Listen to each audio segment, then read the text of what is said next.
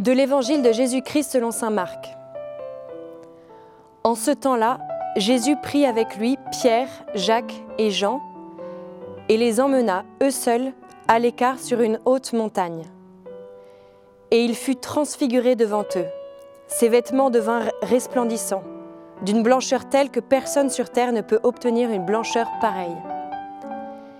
Élie leur apparut avec Moïse, et tous deux s'entretenaient avec Jésus.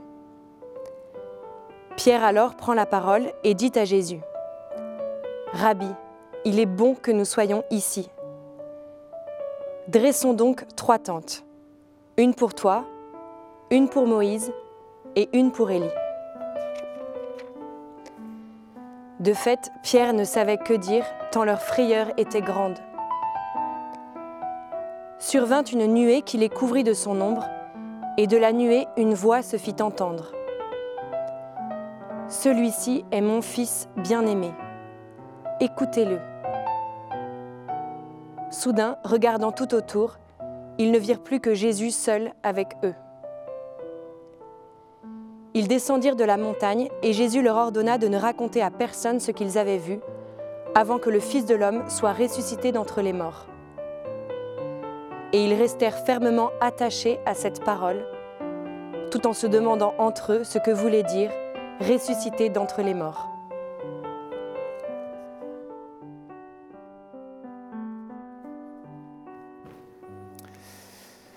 C'est la transfiguration, cet épisode très, étonnant qui nous est donné pour euh, ce deuxième euh, dimanche euh, de carême.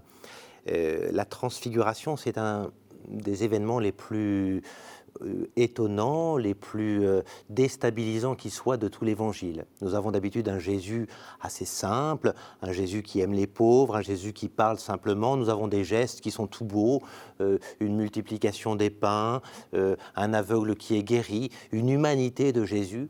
Et voilà que tout d'un coup, nous sommes dans une scène qui ressemble plus à de la fiction ou à de la fantasmagorie. Jésus qui se retrouve sur cette montagne, sur cette haute montagne, avec des vêtements qui, sont, qui deviennent blancs, avec euh, euh, l'apparition de Moïse, qui est mort depuis 1200 euh, ans, depuis dans, la tradition, et, Élie, qui est mort depuis plus de 800 ans, 800 ans à cette époque-là.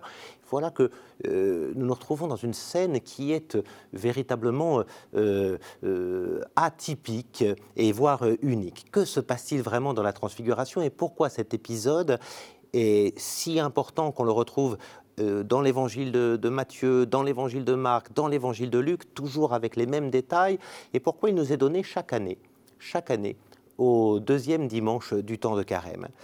Il faut savoir ce qui se passe pour Jésus, et c'est ce que nous allons essayer de comprendre. Au fond, voyez-vous, Jésus, à ce moment-là de sa vie, sur la montagne, reçoit de la part de son Père la même gloire que celle qu'il aurait comme ressuscité, les, mêmes atours, la même blancheur qui est signalée au moment de la résurrection. Et donc nous avons un Jésus qui est euh, glorifié par son Père véritablement à ce moment-là sous les yeux des disciples qui n'auront justement pas le droit d'en parler avant la résurrection. Et pourtant Jésus, nous le voyons à la fin de cet évangile, euh, à la fin de ce récit, redescend sans sa gloire. Il revient normal, il descend de la montagne, il n'a plus sa gloire. Alors est-ce que son père lui aurait donné un peu de gloire pour lui reprendre? Ça certainement pas, c'est pas dans, le, dans la façon de procéder euh, du Père, c'est euh, tout simplement Jésus lui-même qui a refusé cette gloire, qui a dit à son Père, pas maintenant, si tu me donnes la gloire maintenant, je ne pourrai pas aller jusqu'à la mort. Et si je ne vais pas jusqu'à la mort, je ne pourrai pas aller chercher ceux qui sont enfermés dans la mort. Donc c'est le moment où Jésus dit à son Père, en quelque sorte, c'est trop tôt. Alors, euh, pourquoi le Père lui donne la gloire maintenant si c'est trop tôt? Ben Parce qu'il fallait que dans son humanité, à un moment de son itinéraire humain, il fallait que Jésus ait la possibilité d'avoir la gloire sans passer par la mort. Pourquoi? Ben sinon, ça veut dire qu'il n'aurait plus le choix. Il serait arrivé sur cette terre, il fallait aller jusqu'au bout, il aurait, il aurait pas de liberté au fond. Euh, ça y est, euh, il est envoyé pour mourir, il faut qu'il meure. et donc, son geste euh, qui consiste à aller jusqu'à la mort pour aller chercher le, les pécheurs, les hommes qui sont enfermés dans la mort, ce geste-là serait en quelque sorte imposé et pas libre.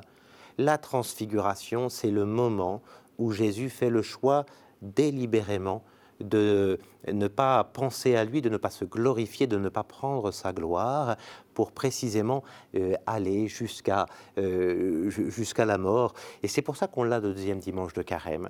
C'est parce que en ce deuxième dimanche de carême, euh, Jésus va choisir de monter jusqu'à Pâques.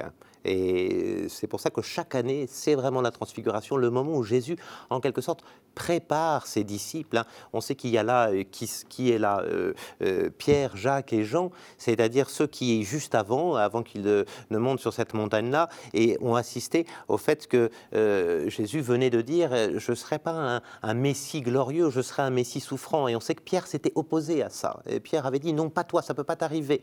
Voilà. Et en quelque sorte, le Père vient confirmer devant Pierre, et Jacques et Jean en plus comme témoins, vient confirmer que Jésus n'a pas perdu la tête, que quand il dit je suis prêt à souffrir par amour pour les hommes, euh, il n'est pas devenu fou, euh, contrairement à ce que croit Pierre.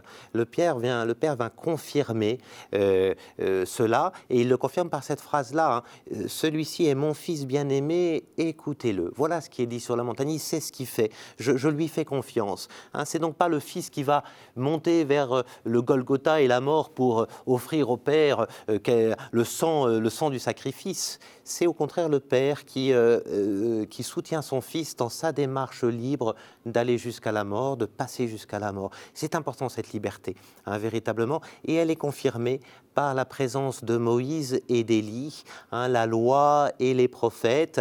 Moïse qui est euh, celui qui aussi est, mort pour son peuple. On sait que Moïse est mort avant de rentrer en terre promise parce qu'il portait le péché de son peuple, et lui lui-même a été persécuté hein, par la reine Jézabel, ce sont des figures de gens qui ont souffert pour Dieu et pour les hommes, voilà, faisant véritablement de, ces souffrances une offrande libre de leur vie et non pas une sorte de sacrifice obligatoire de la part du Père.